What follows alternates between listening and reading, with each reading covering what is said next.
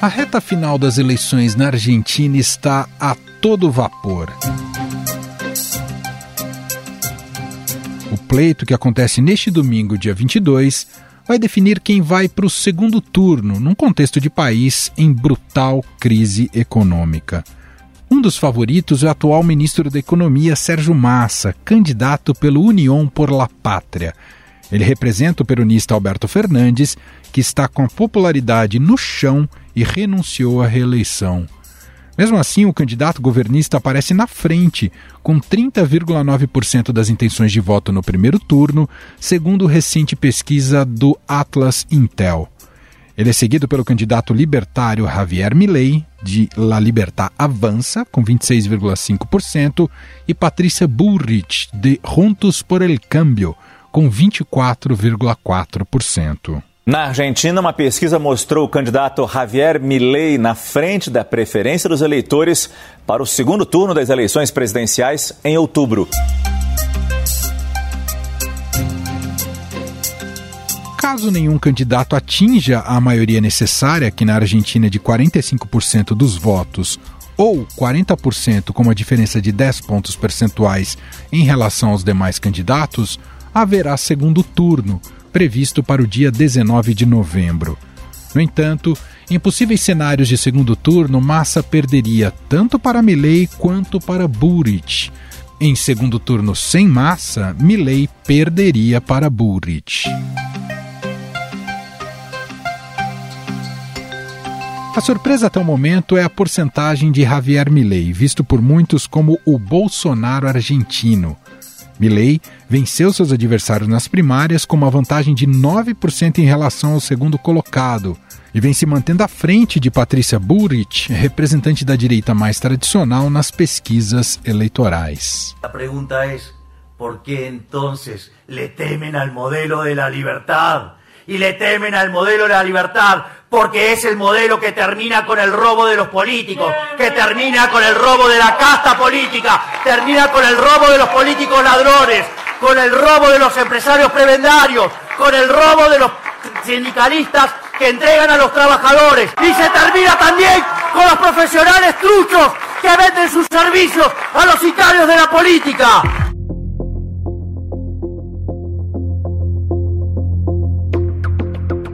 Entretanto, sua vitória nas primárias acabou tendo um efeito negativo na economia argentina.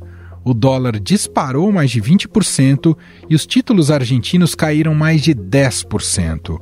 Milei tem propostas muito radicais, como fechar o Banco Central, reduzir a menos da metade o número de ministérios e dolarizar a economia. Discurso que se assemelha ao de Bolsonaro nas campanhas, mas que na prática não ocorreu. Nas redes, Bolsonaro até gravou um vídeo em apoio ao candidato. Olá, Javier Milei, acabei de receber seu livro, estou muito feliz. E mais do que estou torcendo muito para você, no próximo 22, ser vitorioso aí na Argentina. Nós realmente sabemos o que é melhor para os nossos países e não podemos continuar com a esquerda. E o apelo que eu faço a todos os argentinos.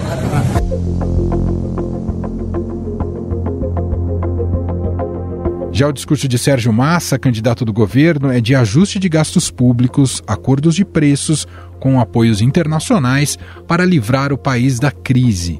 Mas não há um projeto específico para baixar a inflação durante o que seria seu futuro governo. Para mim, o salário não é ganancia, o salário é remuneração. E hemos decidido enviar ao Congresso Nacional uma lei que elimina la cuarta categoría de impuesto a las ganancias para todos los trabajadores.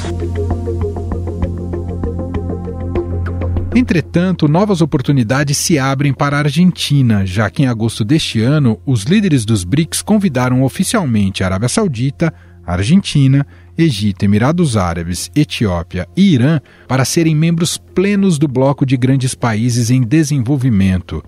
E o país vem recebendo grandes aportes de investimentos da China, que chegaram a superar os recebidos pelo Brasil no ano passado, como apontou o estudo do Conselho Empresarial Brasil-China. Os laços entre os dois países vêm se estreitando, a ponto do candidato Sérgio Massa, em viagem à China, brincar dizendo que o país deveria ser rebatizado para Argentina. eh, candidatos planteen la ruptura comercial con China. Y además les quiero avisar que nuestro Banco Central, firmado eh, primero por Redrado, después por Sturzenegger, digo, por diferentes presidentes y gestiones del Banco Central, tiene un swap con China, que si vos rompes la relación comercial, se desactiva automáticamente. O sea que además eh, de todo, le van a generar un daño enorme a las cuentas del Banco Central. No ano passado, o país também foi a primeira grande economia da América Latina a aderir ao projeto chinês desenvolvimentista, a chamada Nova Rota da Seda. É provável que, mesmo com a vitória de Javier Milei, que já criticou abertamente a China, essa aliança seja desfeita, já que o país é o segundo principal parceiro comercial da Argentina, depois do Brasil.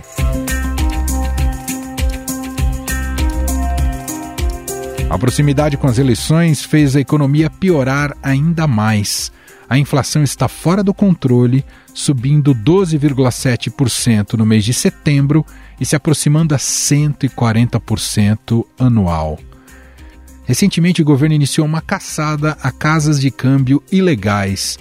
Nos locais, argentinos e turistas conseguem comprar ou vender moeda estrangeira com quase o triplo do preço oficial do país.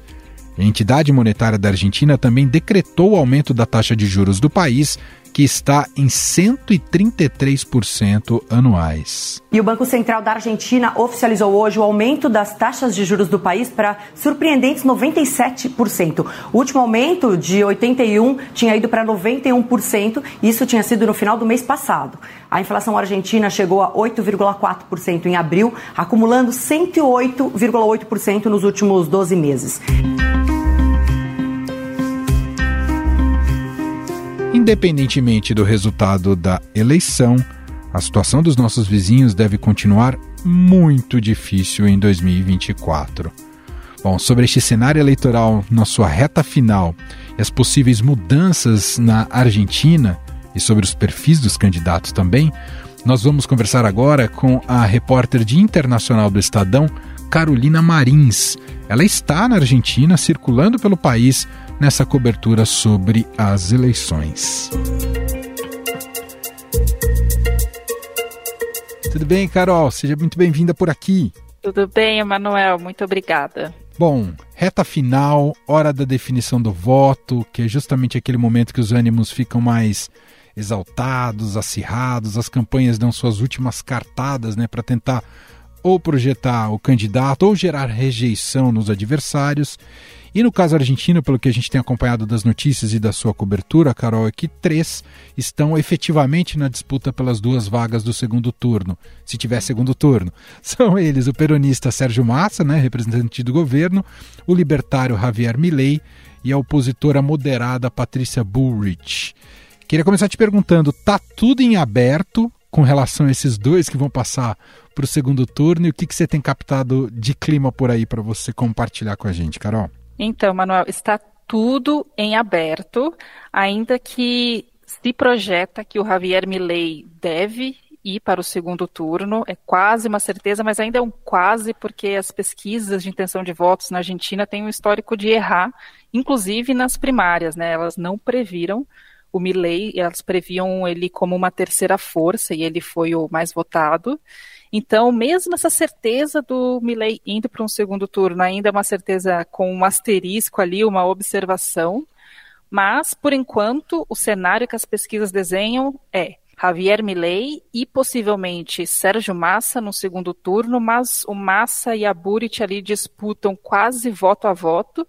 E vale lembrar que nas primárias, houve uma abstenção muito grande, então mais de 30% do eleitor não foi votar nas primárias e esse voto dos ausentes, ele foi muito perseguido pelas campanhas agora. Então, é, tem um eleitor aí que não decidiu nas primárias e que pode ser muito decisivo e pode sim virar o jogo, porque por mais que o Milley tenha sido o mais votado nas primárias, foram números muito próximos, né? 30%, 27% e 21% são porcentagens que podem ainda variar muito, principalmente se esse eleitor que não foi votar for e responder às primárias, que é o que pode acontecer.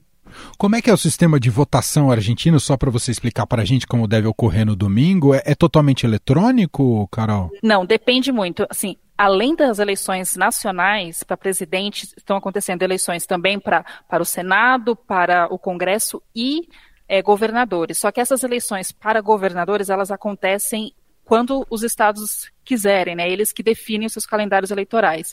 E como eles também definem os calendários eleitorais, eles definem como que é essa eleição. Então ela pode ser tanto eletrônica quanto impressa. E ela pode ser os dois. Isso aconteceu em Buenos Aires nas primárias, em que as eleições para o governo foram eletrônicas e as eleições para presidente foram em papel. Então, pode acontecer, ele tem até um, um vídeo da Burit se, se enrolando um pouco, não sabendo como votar, tiveram que ajudar ela. Então, assim, existem as duas formas de voto e existem duas formas de lista, né, de cédula, que aqui eles chamam de boleta, que pode ser a boleta única, em que uma lista, né, uma coalizão, tem todos os candidatos que encabeçam aquela lista. Então, por exemplo, seria no, no peronismo Sérgio Massa na, na presidência, o Axel Kicillof na província de Buenos Aires, o candidato para prefeito né, também da cidade de Buenos Aires, é, vereadores, deputados, todos na mesma lista, e se quisessem votar uma outra lista, teriam que pegar uma outra separada. Hum. Se você não quiser votar no candidato dessa mesma lista do Massa, você pode rasgar a, a cédula e colocar na, na urna. Só que isso é meio raro, porque dá trabalho, então é, essa lista única ela causa muito um efeito de arrastão no, nos outros candidatos menores, né? E tem lista que é aberta, que colocam-se todos os candidatos daquela coalizão e você pode eleger quem que você quiser. Então, assim, depende um pouco da província, depende da cidade, é bem autônoma essa decisão de como funciona o voto. Mas no nacional, por enquanto, é lista única, papel e talvez até a cidade de Buenos Aires seja papel também, depois da, da confusão ali da, da Burit, eles vão deixar tudo papel. A gente sabe, Carol, né, que a geografia do voto faz total diferença né, no resultado final. A gente acompanhou muito isso nas eleições brasileiras também.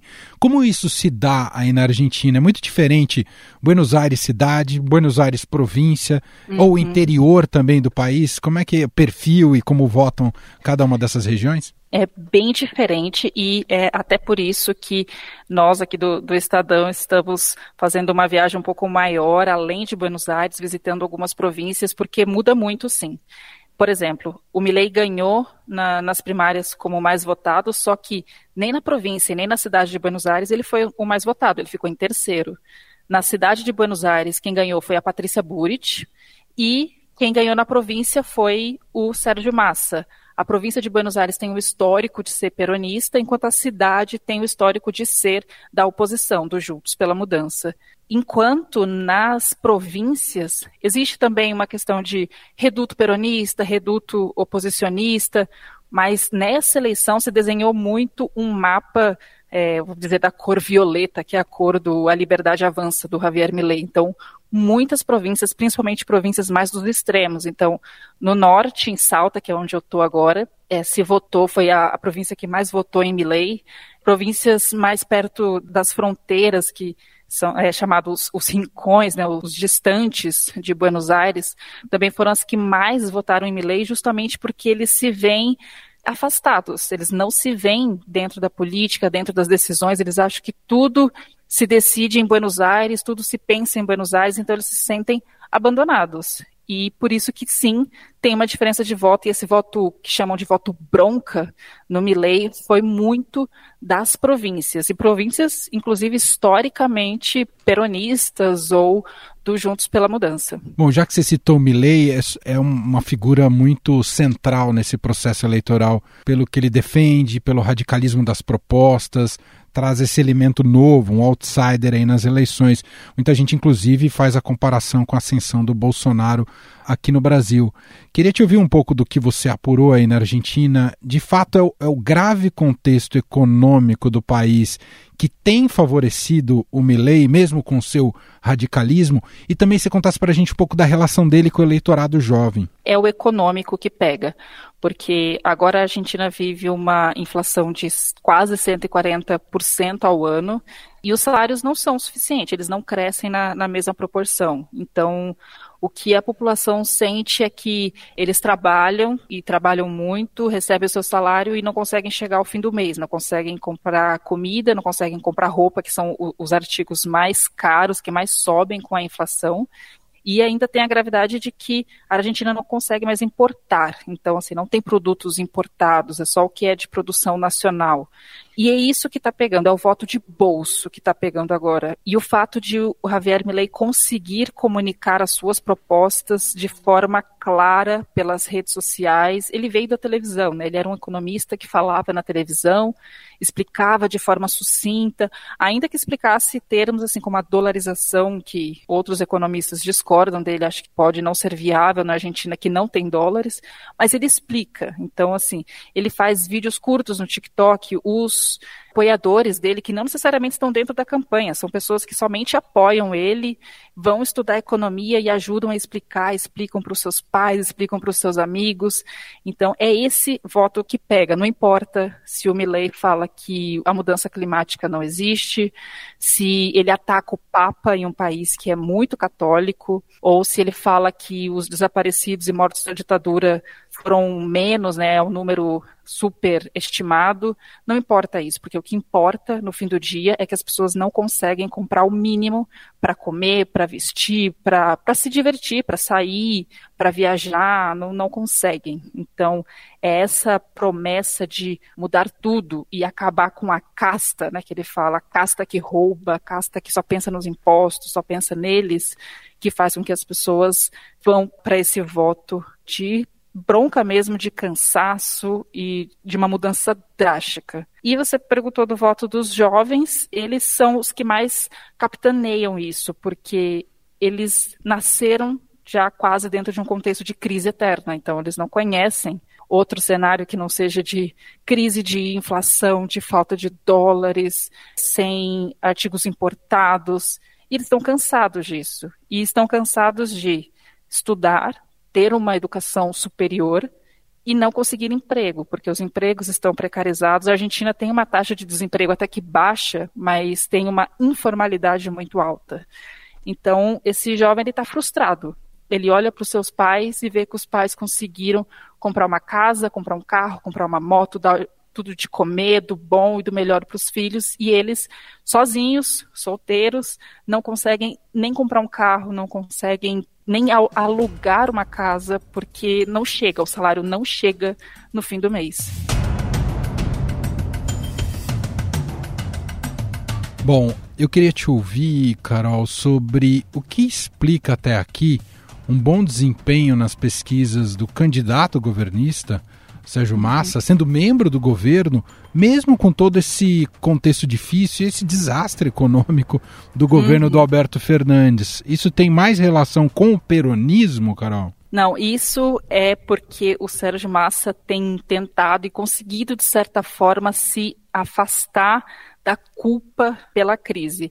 Se a gente pode falar que ele fez milagre, na, nas eleições primárias e até o apoio que ele tem agora, ele ir para o segundo turno também é fazer milagre frente ao cenário econômico da Argentina, só que quando você olha a campanha dele, né, a, a propaganda eleitoral dele, ele diz claramente que ele só faz, ele faz parte desse governo há um ano e pouco, enquanto o governo tem quatro anos que está aí. Então ele joga toda a culpa no, no, Alberto Fernandes e na Cristina Kirchner, sem citar eles diretamente, mas você compreende isso, tanto que o Fernandes e a Cristina, eles estão afastados da campanha, eles não aparecem, eles não falam, e o Massa está sozinho para dizer isso, que ele foi a pessoa que aceitou o desafio de receber uma economia quebrada e tentar salvar ela, ele tentou, não diz que conseguiu nem que está conseguindo, mas ele está tentando e que ele deveria ter mais tempo de tentar salvar a Argentina dessa crise econômica.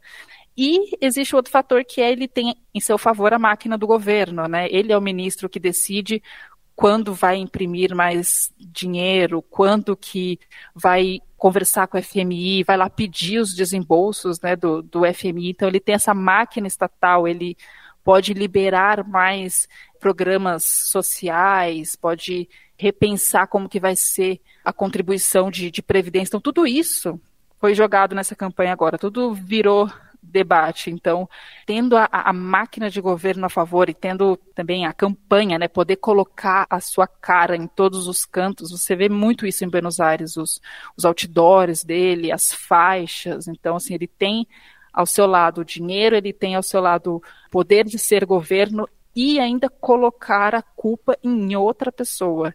Isso explica bastante porque o Massa ainda tem uhum. chances reais de ir para o segundo turno. Por fim, te ouvi sobre a Patrícia Bullrich. A gente sabe quanto é importante eleições, você ter uma curva positiva na reta final. E aparentemente ela tem demonstrado isso, especialmente depois do desempenho dela na, no debate do último domingo, não é isso, Carol? Uhum. Sim, sim. Ela conseguiu furar a bolha que o Milley e o Massa tinham criado, que era da polarização entre eles. Eles já estavam se comportando como se estivesse no segundo turno, como se nenhum outro candidato importasse. E no primeiro debate ela ficou bastante apagada com isso, tentando é, provocar os dois, tentando trazer polêmica dos dois. Não deu muito certo. O, o Milley foi quem se destacou. O Massa também foi considerado assim, não bom, mas pelo menos conseguiu se defender. Já no segundo debate, ela estava muito mais preparada. Ela conseguiu levar propostas e conseguiu expor o, o, que seria o pior dos seus adversários. Então, ela atacou bastante o Massa, ela tentou colar, sim, a culpa da crise no Massa.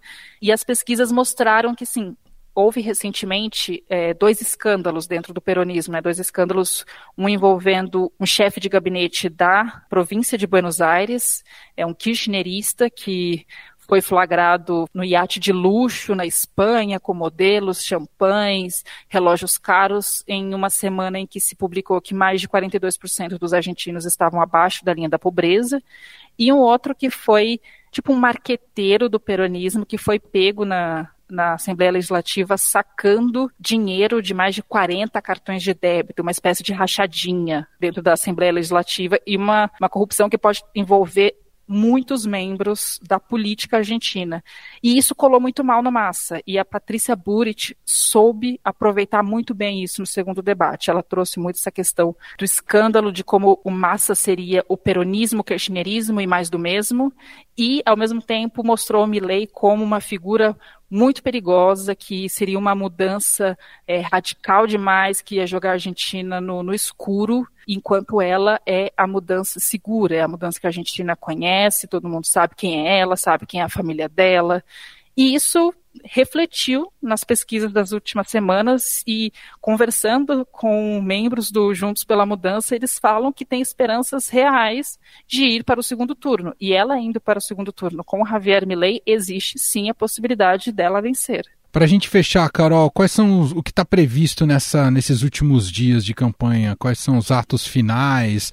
Todos vão para Buenos Aires? Tem ainda algum debate final? Enfim, queria que você contasse para a gente das estratégias que movem aí os últimos dias. Agora as campanhas estão finalizando. Se não me engano, Javier Milei termina amanhã a dele. A Burit também está fazendo um último giro. Todos fizeram giros muito estratégicos agora no final, então foram para províncias que é, são seus redutos, mas eles estão com risco de perder. O Javier Milei, inclusive, veio aqui para Salta essa semana, que foi a província que ele mais venceu sem nunca ter pisado, ele nunca veio para Salta, mas ele veio aqui tentar garantir uma vitória em primeiro turno. Então eles utilizaram essa semana para fazer um, um giro pelo país e vão finalizar agora em Buenos Aires. Essa semana já quinta-feira acaba é, a maioria das campanhas. Agora é esperar no, no, domingo. Já não podem mais sair pesquisas eleitorais, também acabou. Ah, tá são proibidas, aí tem a são regra, próxima eleição não pode, entendi. Não pode mais, então a gente realmente só vai saber o que vai acontecer no domingo, todo mundo junto. E, e o processo de apuração é rápido? Não, como tem esse, essa mescla híbrida, né, que você contou pra gente, imagino que não seja tão rápido como o processo brasileiro, né, Carol? É, não, não é tão rápido quanto o brasileiro, mas também não é demorado como acontece, por exemplo, na Europa, nada disso. Se prevê que até umas 10 e meia deve ter algum resultado mais consolidado, então, senão não é muito tarde. Mas a ver, porque na, nas primárias se achava que sairia mais cedo e também saiu perto das 10 da noite. Então, mas a, a previsão é que domingo, fim do dia, já saberemos quem que, que vai para o segundo turno, se é que vai haver segundo turno. É, e a gente não mencionou aqui né, a, a relação com o Brasil, mas efetivamente que o, o governo petista apoia, mesmo que uh, até abertamente, mas o candidato do Alberto Fernandes, né, Carol? É, existe uma relação muito próxima do peronismo com o governo do PT. O, o Brasil contribuiu, não Brasil, né, mas pessoas, marqueteiros ligados ao PT vieram para a Argentina para ajudar na, na, campanha do Sérgio Massa.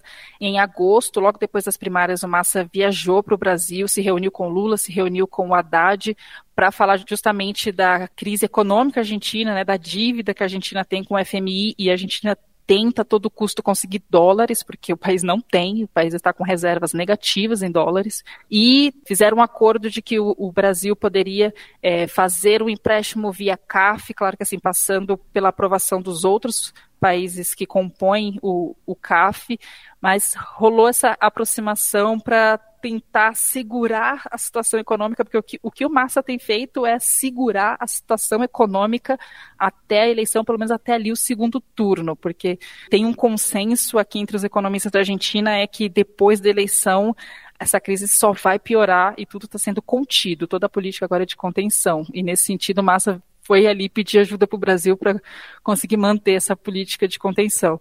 O Milley, por outro lado, já falou que não conversa com comunistas, né? Segundo ele, a China e o Brasil seriam comunistas.